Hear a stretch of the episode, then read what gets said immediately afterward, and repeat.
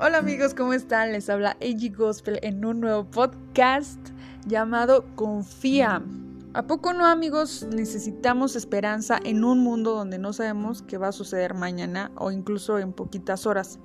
Bueno, es que yo creo que todos tenemos objetivos que queremos lograr, pero pues obviamente estos se logran en días, meses y años. Bueno, pero aquí la pregunta es, pero si de pronto algo cambia, o sea, si alguien llega y te cambia tus planes, si una situación llega y te cambia los planes, algún desastre natural llega y te cambia los planes, ¿qué haríamos? ¿Cómo responderíamos? Y es que aquí necesitamos saber, amigos, que dónde está puesta nuestra confianza.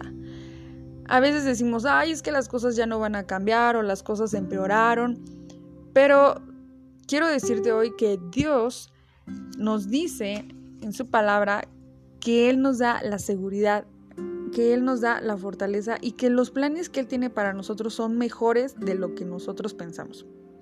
Hay una escritura en Romanos 15, 13 que dice, en la traducción del lenguaje actual, que Dios, quien nos da seguridad, los llene de alegría, que les dé la paz, que trae el confiar en Él y que por el poder del Espíritu Santo los llene de esperanza.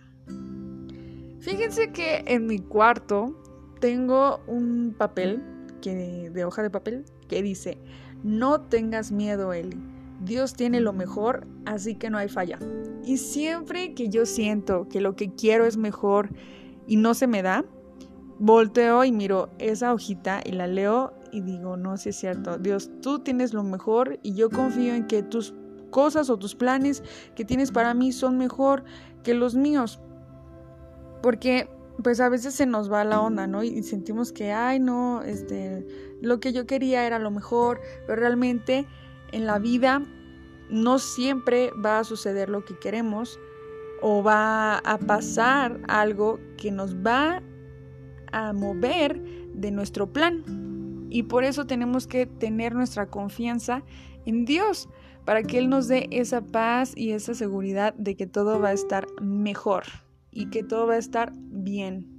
Ahora, esta semana amigos, espero que Dios sea nuestra confianza y el confiar, recuerden que no quiere decir que hará lo que queremos, sino que estaremos seguros de que hará lo mejor. Y esto está bien y nos va a hacer bien. Amigos, que tengan una excelente semana y seguimos orando por los de Mérida, Yucatán y aquellos que han pasado por este huracán. Espero que, que estén muy bien y siguen en nuestras oraciones y les mandamos un fuerte abrazo. Hasta pronto.